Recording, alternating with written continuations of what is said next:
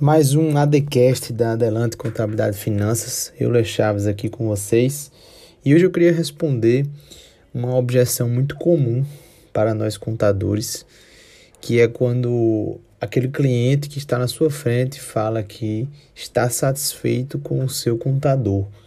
E muitas vezes isso até é numa mesa de bar, é na igreja, é num restaurante, é um amigo do, do seu primo, é alguém que você está conhecendo ali e as pessoas dizem que você é contador e aí ele termina dizendo: Não, obrigado, velho, mas eu estou satisfeito com o meu contador. Então, como é que você deve se posicionar? Como é que você deve quebrar essa objeção?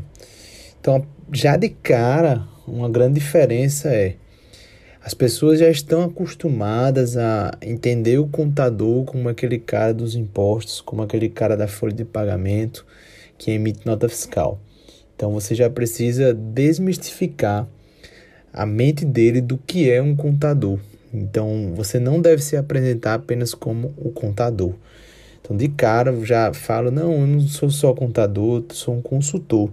E aí no meu caso, no caso da Adelante, como a gente é credenciado ao Sebrae, eu ancoro é, usando o nome do Sebrae. Eu sou consultor no Sebrae, sou instrutor no Sebrae, sou professor, eu auxilio os meus clientes na gestão da empresa deles. E aí, quando você consegue essa reunião com esse cara, ele já vai escutar você não porque você é um contador, mas porque você é um consultor.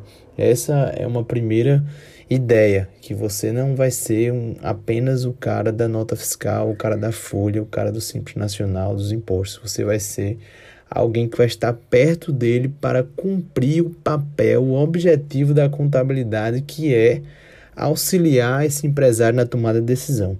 Então é isso que você tem que passar para ele.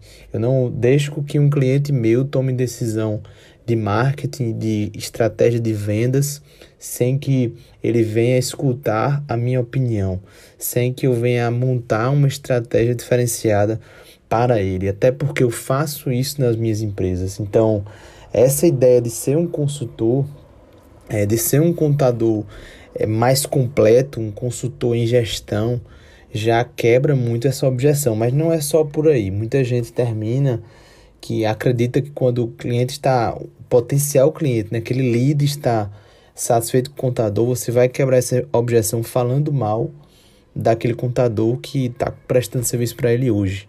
E é aí que está errado. Quando você fala mal do outro contador, isso é antiético, isso é um problema que você está gerando com o Conselho Federal de Contabilidade, com o conselho da sua região, o Conselho Regional de Contabilidade da sua região, do seu estado. E ao mesmo tempo, o cliente pode perceber que você está fazendo algo errado, que você está tentando persuadir ele a fechar o serviço. Então, a grande sacada é primeiro passe essa mentalidade para ele que você vai auxiliar ele em coisas que o contador dele não faz. E aí, segundo, é você vai encontrar a dor dele. Cara, então quer dizer que hoje sua empresa ela tem o controle total dos números. Se eu te perguntasse qual foi o lucro líquido da tua empresa nos últimos três meses, você consegue responder com tranquilidade. Então, na maioria das vezes, os empresários não sabem responder isso. O pequeno empresário não sabe nem das vendas, quanto mais do lucro líquido. Então, quando você faz uma pergunta dessa, isso aconteceu no dia de hoje que eu estou gravando esse podcast e o cliente não sabe responder, aí sim você vai utilizar. E qual foi a última vez que alguém, você não está falando do contador, que alguém te ajudou a conseguir resolver esse teu problema? E aí ele vai dizer, cara, ninguém nunca me ajudou para encontrar quanto é meu lucro líquido. Então, quando você vai para um problema de gestão de processos, qual foi a última vez que alguém sentou com você e montou os processos da sua empresa? Eu agora estou montando um plano de carreira para uma, uma empresa aqui que está entrando. Primeiro foi a consultoria em gestão e agora vai vir a contabilidade. E aí, qual foi a última vez que alguém auxiliou essa empresária a montar um plano de carreira? Nunca.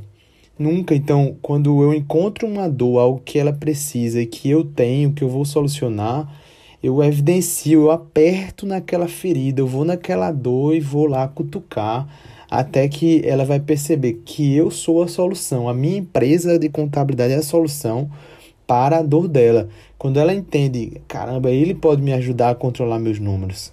Ele pode me ajudar na gestão do meu negócio, a aumentar minhas vendas, a melhorar o meu marketing, a ter processos na minha empresa, a gerir melhor as pessoas montando uma estratégia inteligente de gestão de pessoas com um plano de carreira, com uma estratégia de recrutamento e seleção diferenciada, com é, aplicativos específicos que existem. Depois eu vou falar só sobre isso para essa parte de recursos humanos. Enfim, quando ele vê que você é a solução para o problema, você já quebrou primeiro porque você não é um contador comum, segundo porque você tem um problema e você é a solução. E aí, por último, a gente fecha com essa é, grande inteligência de vendas. Para fechar uma venda, você tem que lembrar que a venda é emocional.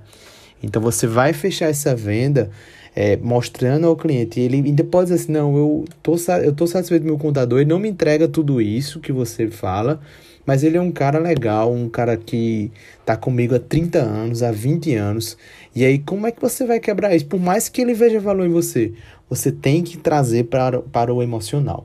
Ah, como é que eu faço isso?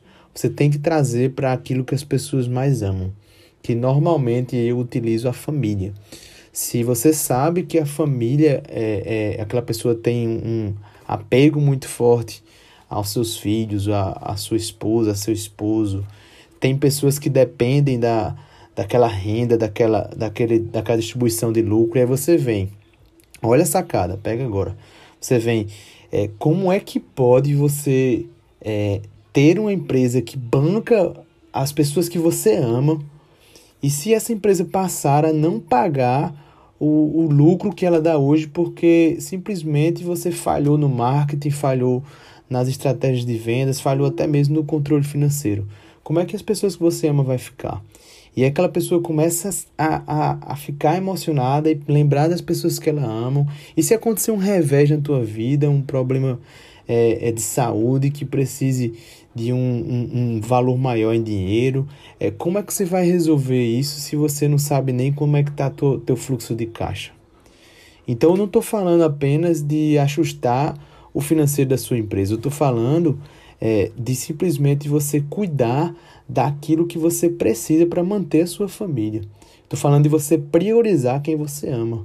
Eu estou falando de você ter controle do todo para que você não se perca e até mesmo não venha quebrar. Imagina se tua empresa quebra por falta de gestão. Se você quebra por falta de gestão, como é que vai ficar teus filhos? Como é que vai ficar sua esposa? E o que eu quero te oferecer aqui é isso, é gestão. Então, é, é uma questão, você pode se manter é, é, com um contador que você está satisfeito, que faz o beabá, ou você pode escolher a sua família e, ter uma gestão completa que vai te auxiliar nas tomadas de decisão e você vai poder crescer com muito mais sustentabilidade. Eu acho que esse discurso que eu falei aqui para vocês, ele é muito mais completo, mais intuitivo, em três passos que eu ensinei aqui a vocês, que você vai sim conseguir quebrar a objeção, mas você tem que ter muita firmeza daquilo que você está prometendo. E aí vem uma última sacada: não prometa se você não pode cumprir. Tudo que eu prometo, eu cumpro porque eu vivo, porque eu pratico. Que esse podcast tenha te ensinado a quebrar essa objeção de estou satisfeito com o meu contador. Vamos juntos, um forte abraço. Não, lembra, não esquece de ir lá no direct do Instagram da Adelante Conte, deixar a sugestão de podcast. Um abração para todos vocês.